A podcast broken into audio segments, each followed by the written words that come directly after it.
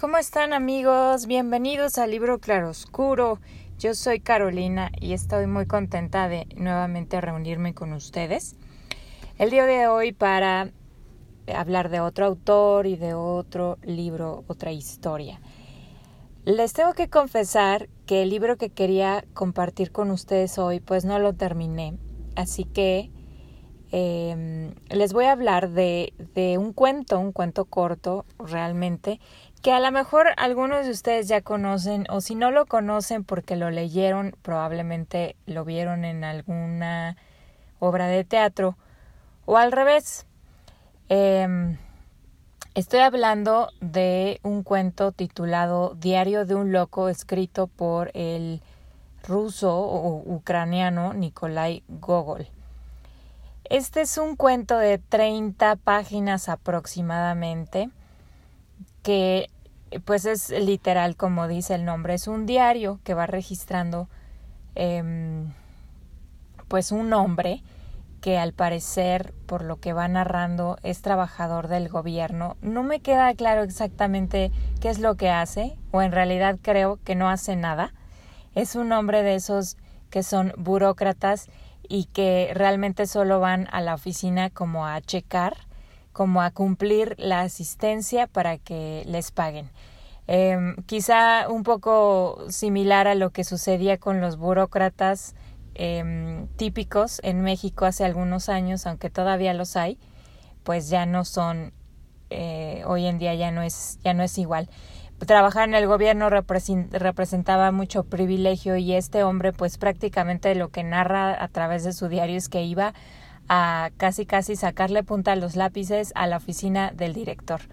Y el director es otro de los personajes muy importantes del cual parece este hombre estar pues como como admirado, embelesado, como enamorado en el sentido de que lo admira y le llama mucho la atención todo lo que hace, su estilo de vida, etcétera. Y este director tiene una hija del cual eh, nuestro personaje principal, el loco, está enamorado. Y pues él va narrando, pues como por fecha, sus experiencias tanto en el trabajo, parece no tener una buena relación con sus compañeros de trabajo, al contrario, parece que estos eh, reconocen que este hombre no solo no hace nada, sino que además eh, tiene como aires de grandeza que no saben de dónde de dónde le sale. Y este hombre en realidad piensa que sus compañeros le tienen envidia.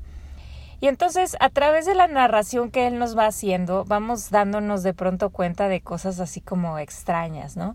Primero es eso, que su, como que su estilo de vida es un poco raro con respecto a lo que tú te esperas de cualquier persona.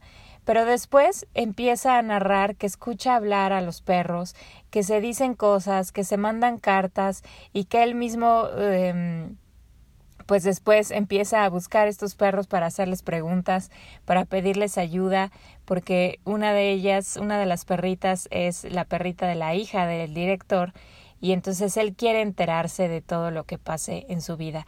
Busca a la perrita para para ello y entonces ahí nos comenzamos a dar cuenta de que es algo que está sucediendo que no es normal. Y efectivamente, pues más avanzado en la lectura nos damos cuenta de que este hombre eh, no solo lo imagina, lo alucina, sino que también eh, empieza a sacar ondas como de que él es el, él es realmente un rey, está encubierto, realmente no es un trabajador del gobierno, sino que tiene que hacer eso pues para, para que nadie descubra que él es un rey.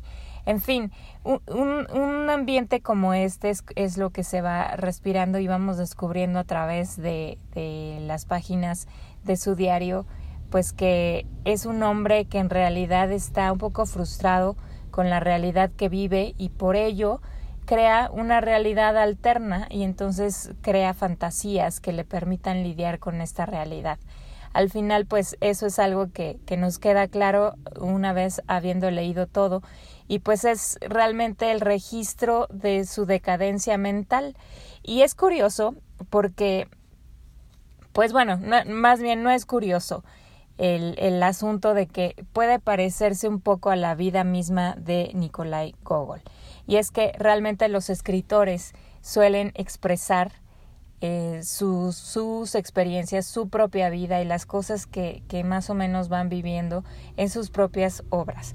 Y eh, lo que pasa es que Nikolai Gogol, quien es un escritor originario de, de Ucrania y que escribió prácticamente en lengua rusa, era un escritor pues realmente poco aspiracional.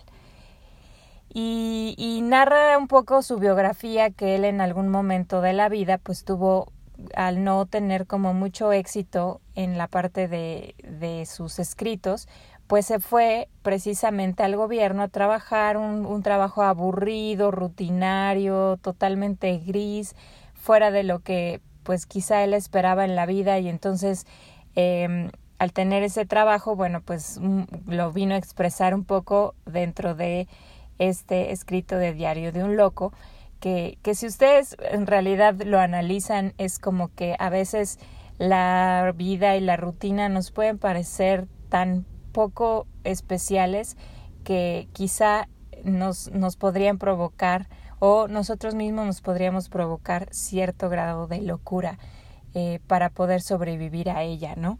Y es un poco también lo que le pasó a Nikolai Gogol. Eh, quizá, pues no sé, inspirado o originado desde otro punto de vista, pero él también sufría ciertas anomalías mentales. Él tenía un fuerte miedo a morir vivo y entonces eh, tenía muchas excentricidades y rarezas.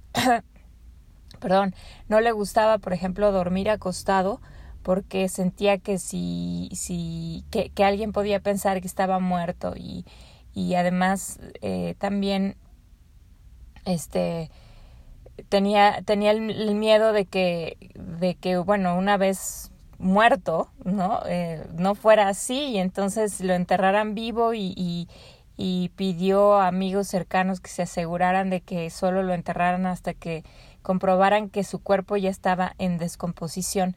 Y en algún momento también se hizo pues como muy fanático del, de la parte religiosa, parece, parece ser que como que un judío lo, lo pastoreaba y, y este hombre que escribió varios cuentos y una novela que también le, le fue quien fue la que lo hizo famoso, este Almas, eh, ay, ahorita se me fue su nombre, ahorita se los dijo, aquí lo, por aquí lo anoté.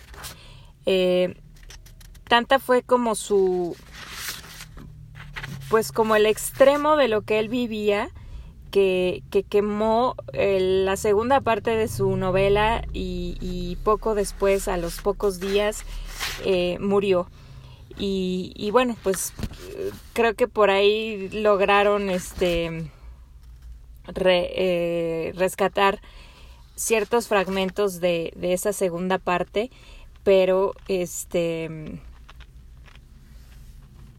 pero pues es algo que también predominaba en él, como que esta tendencia al extremismo, al, a la alucinación, a, a pensar cosas que, que, este, que, que no estaban ahí en realidad, sino que era producto de su mente, una creación propia de su mente y no de la realidad. Eh, la, esta novela se llamó Almas Muertas. Y bueno, esta es una pues es un cuento corto que como siempre pues a mí me parece que está muy muy padre, escrito muy padre. A mí me gusta mucho la literatura rusa y la forma en que en que los rusos escriben. Y, y esta novela pues tiene parte de que, que te hace reír, te, te, te da como la parte absurda de la vida este también te hace reflexionar, ¿no?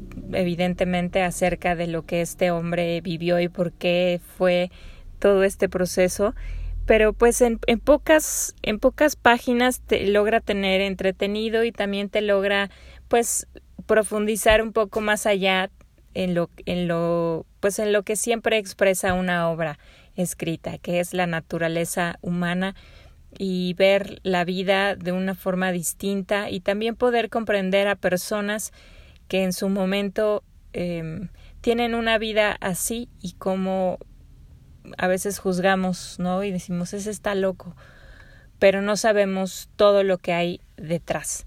Y pues este es el diario de un loco, que ojalá si no lo han leído lo quieran leer. Em, está pues está de muchas formas muy accesibles.